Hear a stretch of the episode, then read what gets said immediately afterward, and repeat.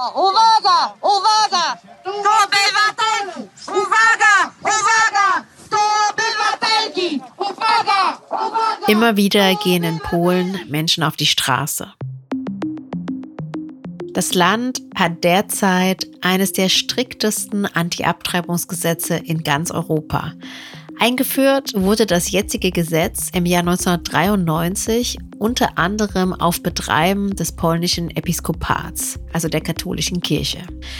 Ein Schwangerschaftsabbruch ist nach diesem Gesetz von 1993 nur erlaubt, wenn Gefahr für die Gesundheit der Frau besteht, eine Vergewaltigung oder ein Inzest vorliegt oder der Embryo eine schwere Erkrankung hat.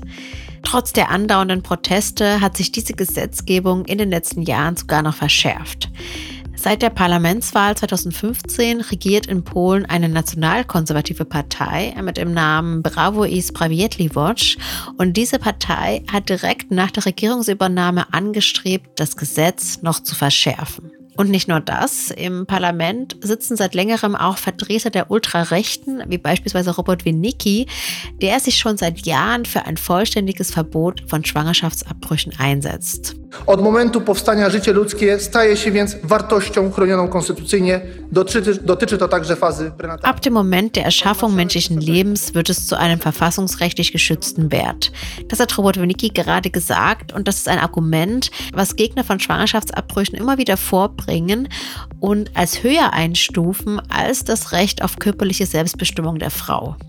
Und die polnische Verfassung hat übrigens auch 1997 den Schutz des menschlichen Lebens zur Aufgabe des Staates erklärt und genau darauf beziehen sich bis heute rechte und konservative PolitikerInnen, wenn sie für ein noch strikteres Anti-Abtreibungsgesetz plädieren. Vor über zwei Jahren, am 27. Januar 2021, trat dann eine Gesetzesänderung in Kraft, die Schwangerschaftsabbrüche im Land noch schwieriger machen sollte. Frauen ist es seither nicht mehr erlaubt, eine Schwangerschaft abzubrechen, wenn beim Embryo eine schwere Erkrankung festgestellt wird. In dieser Folge des Podcasts Wissen entgrenzen der Max Weber Stiftung geht es um einen historischen Blick auf die Geschichte der individuellen Familienplanung. Mit Michael Zock vom Deutschen Historischen Institut in Warschau spreche ich darüber, wie es in Polen zu so einer strikten Gesetzgebung kommen konnte und überhaupt über das Konzept der Familienplanung in Deutschland und der Rolle des Vereins Pro Familia in der Debatte um Schwangerschaftsabbrüche spreche ich mit Claudia Rösch. Sie arbeitet am Deutschen Historischen Institut in Washington und forscht zur Geschichte der Familienplanung in den USA und in Westdeutschland.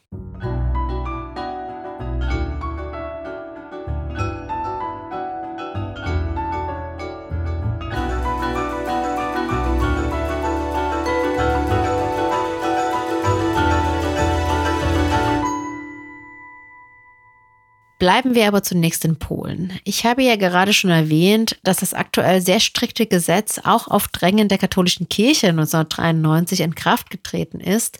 Die Frage ist also, was für eine Rolle spielt eigentlich die katholische Kirche in der Gesetzgebung in Polen und wie kann diese Rolle historisch erklärt werden? Diese Frage bewegt auch Michael Zock in seiner Forschung. Also wenn man sich das anguckt, da könnte man eigentlich bis ins 19. Jahrhundert zurückgehen. Die katholische Kirche spielt im Endeffekt im polnischen Bewusstsein eine ganz, ganz große Rolle, weil sie Trägerin der Nation ist. Also im 19. Jahrhundert haben wir ja keinen polnischen Staat. Wir haben aber eine polnische Bevölkerung oder polnischsprachige Bevölkerung, ein nationales Bewusstsein, wie man das früher nannte und so weiter und so weiter. Und deswegen haben wir auch seit dem 19. Jahrhundert, spätestens seit dann, diese Überschneidung zwischen katholisch sein und polnisch sein. Also Trotzdem gibt es quasi Niederlagen für die katholische Kirche. Also zum Beispiel 1932 wird das Strafgesetzbuch reformiert, weil vorher halt die Strafrechte der ehemaligen Teilungsmächte gegolten haben. Und da wird zum Beispiel Abtreibung auch erlaubt, aus den Gründen, wie sie quasi von 1993 bis 2020 gegolten haben, nämlich aufgrund sogenannter medizinischer Indikation, das heißt auch eugenischer Indikation und aufgrund von kriminologischer Indikation, also unter anderem, wenn die Schwangerschaft ein Resultat eines Verbrechens ist, unter anderem einer Vergewaltigung. Um die Haltung Polens in den Beginn 1930er Jahren besser einzuordnen, hilft es, einen Vergleich zu ziehen, Dafür schauen wir uns mal die Weimarer Republik an. Seit 1871 gibt es den Paragraphen 218 im Strafgesetzbuch. Den kennt ihr wahrscheinlich. Dieser Paragraph stellt Schwangerschaftsabbrüche grundsätzlich unter Strafe. Im Kaiserreich war das Strafmaß bis zu fünf Jahre Zuchthaus und mindestens sechs Monate Gefängnis. Dieser Paragraph wurde 1926 vor allem auf Drängen von Frauenrechtlerinnen angepasst und dann 1927 reformiert. Seit diesem Zeitpunkt waren dann Schwangerschaftsabbrüche aus medizinischen Gründen erlaubt. Aber diese Phase der relativen Liberalisierung endete mit dem Nationalsozialismus. Die Nationalsozialisten waren es übrigens auch, die den Paragraphen 219 eingeführt haben, also das Werbeverbot für Abtreibungen. Dieser Paragraph wurde erst 2022 wieder abgeschafft.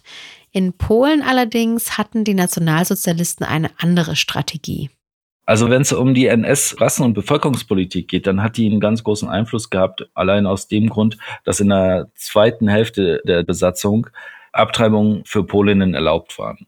Das hatte natürlich den Hintergrund, dass die NS-Führung eine große polnische Bevölkerung verhindern wollte. Die sollte dann ja auch ausgesiedelt werden, die Eliten vernichtet werden und so weiter und so weiter. Das heißt, das war ein bewusstes Mittel dann auch im Endeffekt, um die Geburtenzahlen von ethnischen Polen, Polinnen gering zu halten im Vergleich zu den Deutschen, die natürlich ja auch Kriegsverluste hatten etc.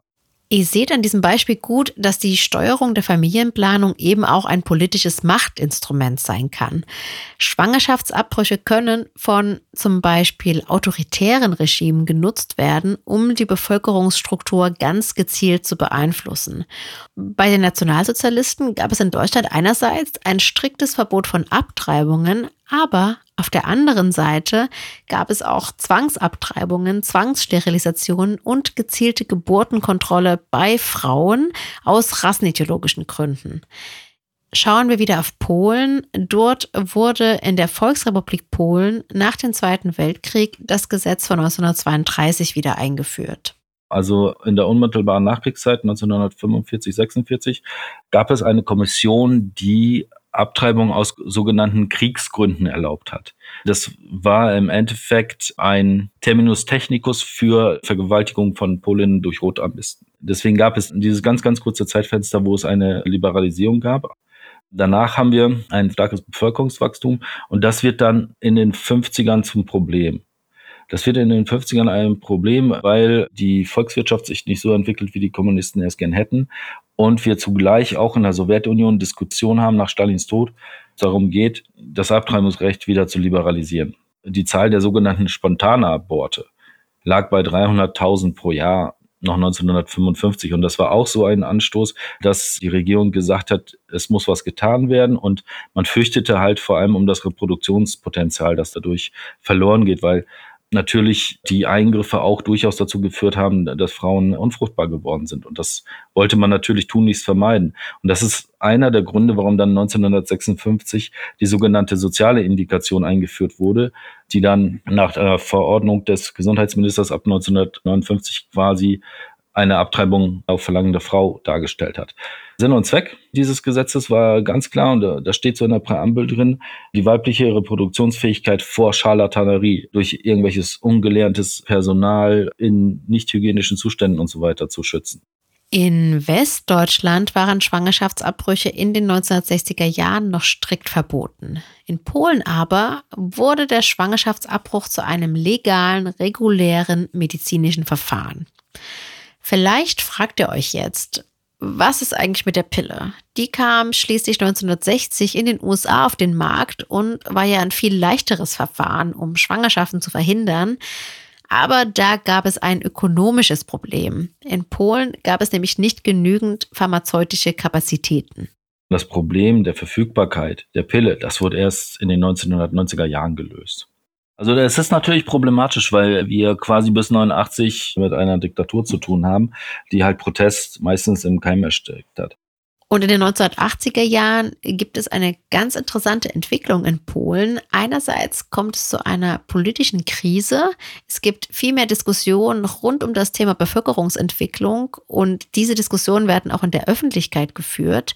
Es gab nämlich die Befürchtung einer Überalterung der Gesellschaft, also ein Nährboden für die Verschärfung der Anti-Abtreibungsgesetze.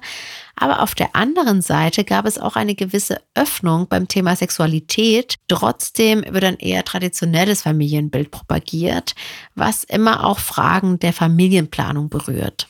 Die 1980er sind dann das Jahrzehnt der Krise, das ja auch zum Ende des Kommunismus in Polen geführt hat und zum gesamten Ostblock. Dort haben wir dann einerseits die Kirche als ganz wichtigen Stabilisierungsfaktor, auch für die Regierenden.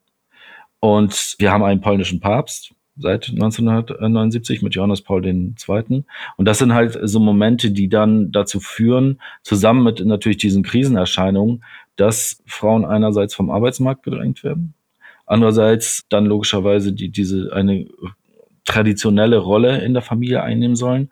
Und wir haben quasi durchgängig in den 1980er Jahren die Diskussion um die Verschärfung des Abtreibungsrechts. Also das sind schon die Konflikte, die wir heutzutage sehen, die sind quasi das gesamte 20. Jahrhundert hinweg dort.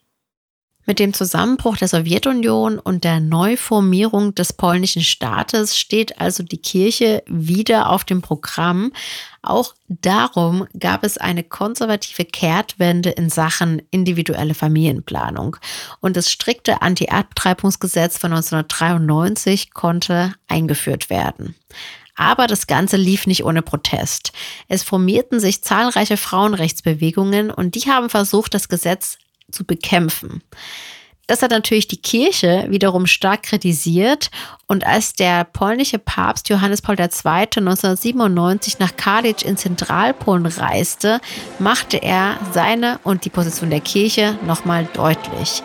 Für die Kirche ist nämlich das Gesetz von 1993 noch nicht strikt genug. Prawo do życia nie jest tylko kwestią światopoglądu, nie jest tylko prawem religijnym, ale jest prawem człowieka. Johannes Paul II. sagt hier, das Recht auf Leben sei nicht nur ein religiöses Recht, sondern auch ein Menschenrecht. Und darüber haben wir ja schon zu Beginn gesprochen. Das ist ein sehr beliebtes Argument von Menschen, die Schwangerschaftsabbrüche strikt ablehnen.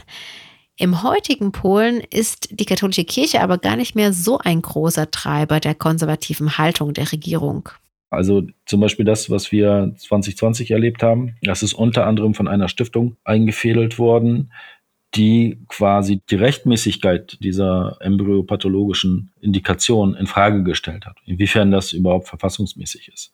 Also ich glaube, das spielt da jedenfalls in der Gegenwart eine viel größere Rolle, als es das in der Volksrepublik hat, weil in der Volksrepublik haben wir NGOs, die sich gründen, die aber meistens nicht viel Zulauf haben. Wir haben die erlaubten NGOs, wie zum Beispiel die Clubs der katholischen Intelligenz, die eine ganz, ganz wichtiger Think Tank sind und auch ein ganz, ganz wichtiger Diskursteilnehmer. Zusammenfassend muss man sagen, dass das aktuell eine sehr dramatische Situation für Frauen in Polen ist, denn Frauen wird ihr Recht auf körperliche Selbstbestimmung genommen.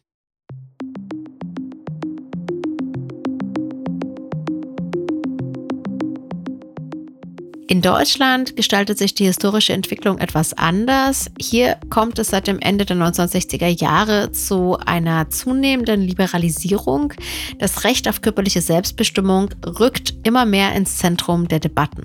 Bei uns hatte im Februar das Bundesverfassungsgericht entschieden, es müsse eine andere Regelung für die Reform des Paragraphen 218 gefunden werden als die Fristenlösung.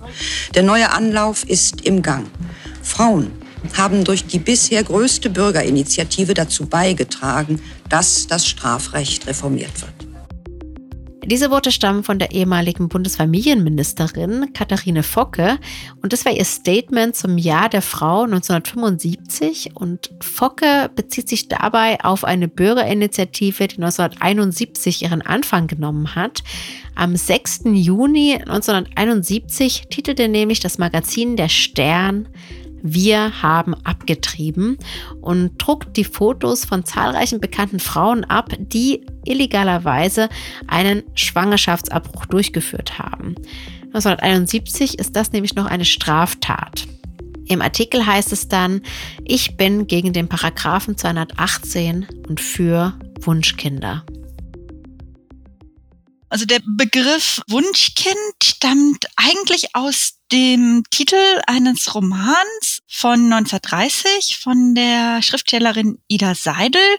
Und eigentlich ging es in dem Roman darum, die in Anführungszeichen die deutsche Frau an ihre Pflicht zur Mutterschaft zu erinnern. Und der Begriff Wunschkind, wie er dann in der Nachkriegszeit verwendet wird, umfasst eigentlich die Vorstellung, dass ein Kind gewollt und erwünscht ist. Das heißt, dass sich eine Mutter bewusst dafür entschieden hat, ein Kind zu bekommen, entweder indem sie aktive Familienplanung betrieben hat und sich zum Beispiel bewusst dafür entschieden hat, ein Verhütungsmittel abzusetzen oder dass sie bei einer ungewollten Schwangerschaft sich bewusst dafür entscheidet, die Schwangerschaft trotzdem zu behalten und nicht abzutreiben. Claudia Rösch hat sich mit der Geschichte der Familienplanung im Rahmen ihres Forschungsprojektes beschäftigt und das Buch Wunschkinder, eine transnationale Geschichte der Familienplanung in Westdeutschland geschrieben. Die Idee einer ganz bewussten Familienplanung seitens der Frauen geht auf die Frauenbewegung im 19. Jahrhundert zurück. Sicherlich gab es schon immer Beispiele von Frauen in der Geschichte, die sich bewusst gegen Kinder entschieden haben, aber das offen zu kommunizieren, das war kaum möglich. Ein Beispiel, Elisabeth I., die im 16. Jahrhundert lebte, ist als Virgin Queen, als jungfräuliche Königin in die Geschichte eingegangen und die hat ihre Nichtmutterschaft ganz geschickt umgedeutet. Sie hat sich nämlich selbst als Mutter der Nation stilisiert und konnte damit rechtfertigen, keine Kinder zu bekommen. Andere Frauen der Zeit gingen zum Beispiel ins Kloster, um der Mutterschaft irgendwie entgehen zu können. Im frühen 20. Jahrhundert hat sich das dann in der Frauenbewegung und in der Arbeiterinnenbewegung so fortgesetzt, dass man es auch als Klassenaspekt begriffen hat. Also da ging es um die Frage, dass besonders Frauen aus der Arbeiterschicht und arme Frauen Zugang zu Verhütungsmethoden oder zur legalen Abtreibung haben sollten, um aus wirtschaftlichen und gesundheitlichen Gründen ihre Familiengröße zu begrenzen. Dabei ging es vor allem darum, arme Frauen vor illegalen Abtreibungen zu schützen, da diese oft von unprofessionellen Kurfuschern durchgeführt wurden und da diese Frauen auch mehr als Frauen der Mittelschicht von der Strafverfolgung betroffen waren. Die Zeit des Nationalsozialismus war dann erstmal ein extremer Rückschritt, darüber haben wir gerade schon gesprochen, aber mit der Gründung der Bundesrepublik und der Etablierung des Grundgesetzes und damit auch einer Demokratisierung der Gesellschaft konnten auch Frauen wieder ihre Stimme für mehr Selbstbestimmung erheben. Im Wesentlichen gab es dann in der Nachkriegszeit drei zentrale Kontroversen. Das waren einmal die Frage um die Legalisierung der Sterilisation, die Markteinführung der Antibabypille und die Frage, ob diese für unverheiratete und minderjährige Frauen zugänglich sein sollte. Und drittens die Legalisierung der Abtreibung. Und Akteure in diesem Kurs waren zum Beispiel die katholische Kirche, die sich gegen jegliche Lockerungen einer strikten Sexualmoral aussprach. Es gab eher konservative Ärztegruppen, die vor allem die Pille und die Legalisierung der Abtreibung aus medizinischen, aber auch aus moralischen Gründen heraus ablehnten. Drittens gab es Bevölkerungsexperten, die sich schon in der Weimarer Republik und im Nationalsozialismus für Eugenik und rassenpolitische Themen ausgesprochen hatten. Diese sprachen sich dann auch in der Bundesrepublik für eine Legalisierung der Sterilisation der Verhütungsmittel und der Abtreibung, aber aus eugenischen Gründen aus. Und auf der anderen Seite gab es dann liberale Organisationen wie etwa die Humanistische Union, die als erstes eine Freigabe der Abtreibung forderte aber auch Frauenorganisationen, etwa den Deutschen Frauenring, der schon in den 50er Jahren einen breiten Zugang zu Verhütungsmethoden forderte, da man diese als Mittel zur Durchsetzung der Gleichberechtigung der Geschlechter sah. Also Schwangerschaftsabbrüche wurden in der Nachkriegszeit als Verbrechen geahndet. Das änderte sich erst 1969. Seitdem galt der Schwangerschaftsabbruch als Vergehen und wurde zumindest geringer bestraft. Aber das habe ich auch schon erwähnt, in den 1970er Jahren nahm die Debatte dann erst richtig Fahrt auf. Ein Verein, der sich schon seit den 1950er Jahren für individuelle Familienplanung einsetzt und auch diesen Begriff in die Debatte eingebracht hat, ist Pro Familia. Der Verein hat sich 1952 gegründet als Deutsche Gesellschaft für Ehe und Familie. Vorbild war Planned Parenthood, ein Verband in den USA, also eine gemeinnützige von der Regierung unabhängige Organisation. Mit der Hilfe von Planned Parenthood konnte Pro Familia dann Wissen über Verhütungsmittel nach Deutschland bringen und zum Beispiel auch Schulungen für Ärzte und Ärztinnen anbieten. In den 1950er Jahren war der Verein aber erstmal noch recht klein. Die Aufgaben von Pro Familia änderten sich dann in den 1960er Jahren. Das lag zum einen an der Teilnahme an Projekten zur Sexualaufklärung in Schulen und zweitens an der Teilnahme an einem Modellversuch zur Schwangerschaftskonfliktberatung, beides durch die Bundeszentrale für gesundheitliche Aufklärung. Und das führte dann dazu, dass besonders durch die finanzielle Förderung der Bundeszentrale für gesundheitliche Aufklärung Pro Familia über 130 Beratungsstellen im Laufe der 70er Jahre eröffnen konnte so dass es in eigentlich jeder deutschen Großstadt Beratungsstellen gab und dass Generationen von SchülerInnen etwa durch den Verhütungskoffer von Pro Familia aufgeklärt wurden. Bei der Schwangerschaftskonfliktberatung habt ihr vielleicht gerade aufgehorcht. Diese Beratung steht nämlich noch heute im Gesetz, ganz konkret im Paragraph 219 des Strafgesetzbuches. Und dieser Paragraph besagt, dass eine Frau nur nach einer vorhergehenden Beratung legal eine Schwangerschaft abbrechen darf. Und dafür braucht es natürlich auch entsprechende Beratungsstellen, die eben diese Beratung durchführen. Und als es in den 1960er Jahren einen ersten Modellversuch zur Schwangerschaftskonfliktberatung gab, hat Pro Familia teilgenommen. Und mit den finanziellen Mitteln konnte der Verein dann neue Beratungsstellen aufbauen und sich modernisieren. Und dazu stellen sie natürlich neues Personal ein, das jünger ist, also einer anderen Generation angehört.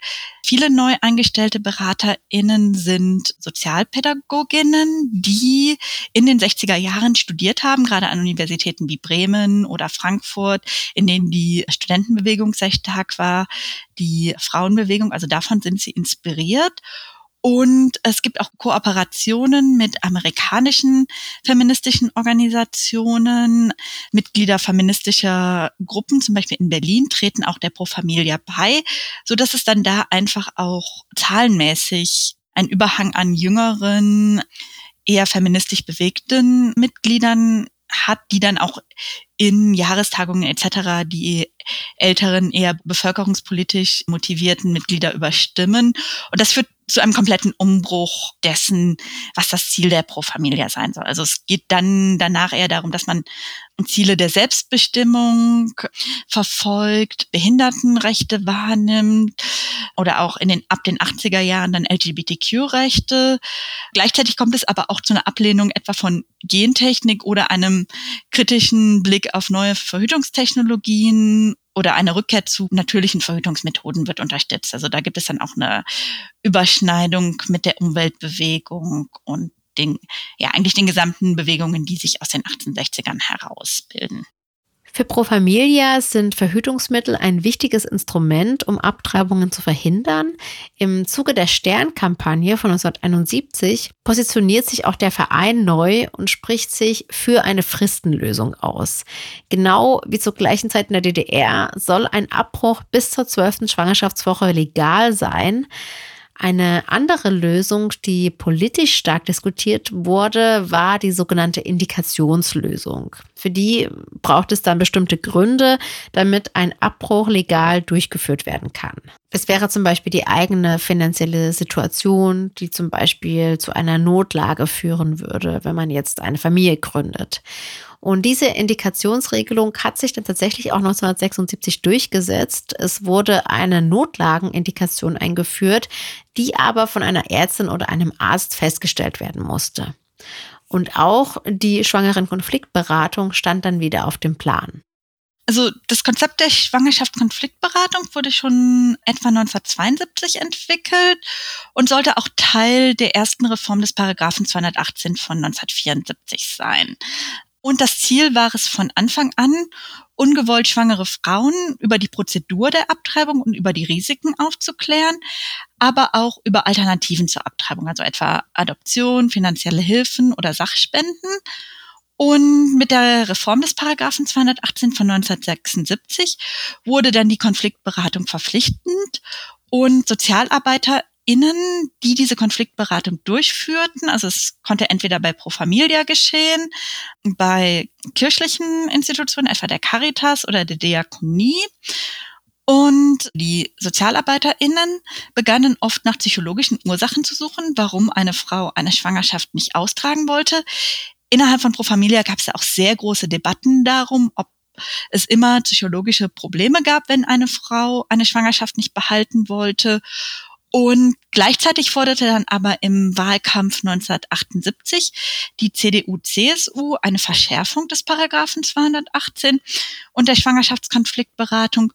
Und diese sollte nun aktiv darauf hinwirken, eine Frau davon zu überzeugen, eine Schwangerschaft zu behalten und auch noch vermehrt sie auf finanzielle Hilfsmöglichkeiten aufmerksam zu machen. Und dieses Mandat zur Konfliktberatung wurde dann in dem Reformgesetz des Paragraphen 218 von 1993 eingefügt und das gilt bis heute noch. Also es ist bis heute noch das Ziel, das offizielle Ziel der Konfliktberatung, eine Frau dahingehend zu beraten, dass sie doch bitte die Schwangerschaft behalten soll.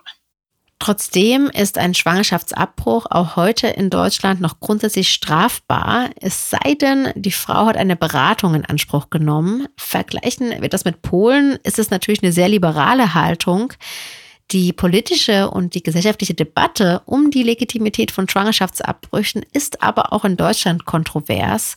Und je nach politischer Gewichtung kann es natürlich auch in Deutschland wieder zu Entscheidungen kommen, die das Selbstbestimmungsrecht der Frauen in Frage stellen.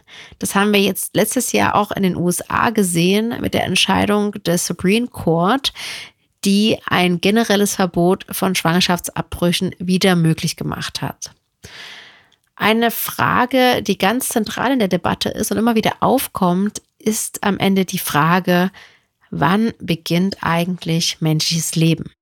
Es ist in den 50er Jahren in der Bundesrepublik überraschend klar, dass auch für Ärztinnen der Beginn des Lebens schon mit Beginn der Schwangerschaft gesehen wird. Und das wird halt eben auch schon in den 50er Jahren als Begründung von, auch von Ärzten, die in der Familie aktiv sind, gegen die Abtreibung benutzt. Und es kommt dann, also der Pro Familia Ehrenpräsident Hans Hamsen kommt dann in den späten 60er Jahren mit irgendwelchen Erklärungen auf, die dann darauf abzielen zu sagen, nee, das menschliche Leben beginnt erst in der achten oder in der zwölften Schwangerschaftswoche, weil erst dann der Embryo in der Lage ist, eigene Hormone zu bilden und damit von der Mutter unabhängig ist. Und es ist dann klar für die katholische Seite und dass das menschliche Leben mit dem Beginn der Zeugung beginnt.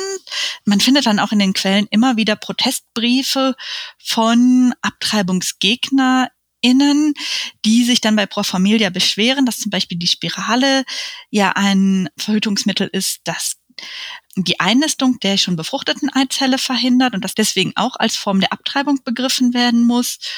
Und das ist halt eben dann die Spannung, die dann auch in dem Urteil des Bundesverfassungsgerichts von 1976 so verstanden wird, dass halt eben gesagt wird, menschliches Leben beginnt ab dem Moment der Zeugung und deshalb ist es laut des deutschen Grundgesetzes schützenswürdig und deswegen kann die Abtreibung nicht freigegeben werden. Und auf dieser Haltung des Bundesverfassungsgerichtes beruhen die Urteile, die zu unserer heutigen Gesetzgebung in Deutschland führen. Und auch in Polen ist die Debatte um den Beginn des menschlichen Lebens ein zentraler Legitimationsgrund für die strikten gesetzlichen Regelungen. Die historischen Wurzeln heutiger Debatten zu kennen, kann auf jeden Fall sehr helfen, die aktuelle Situation und die verschiedenen gesellschaftlichen Lager einzuordnen. Auf EU-Ebene wird gerade diskutiert, das Recht auf einen Schwangerschaftsabbruch in die EU-Charta der Grundrechte aufzunehmen. Und das würde auch bedeuten, dass die Länder Frauen legale und sichere medizinische Möglichkeiten zur Verfügung stellen müssen, um einen Abbruch durchzuführen. Frankreich will das Recht auf einen Schwangerschaftsabbruch sogar in der Verfassung verankern und Spanien hat gerade eben das Alter für einen Schwangerschaftsabbruch ohne elterliche Zustimmung auf 16 Jahre gesenkt. Es ist also gerade sehr, sehr viel Bewegung in der Debatte und es bleibt zu hoffen, dass sich Entscheidungen auf EU-Ebene und in anderen Ländern in Europa vielleicht auch positiv auf die Situation der Frauen in Polen auswirken könnten.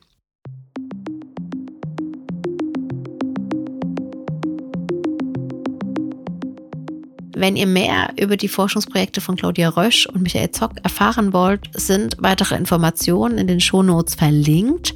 Eure Gedanken zu dieser Folge könnt ihr uns gern per Mail schreiben oder auch auf den verschiedenen Social Media Kanälen der Max Weber Stiftung kommentieren oder eine Nachricht schicken. Wir freuen uns über jede Rückmeldung. Vielen Dank fürs Zuhören und bis zum nächsten Mal.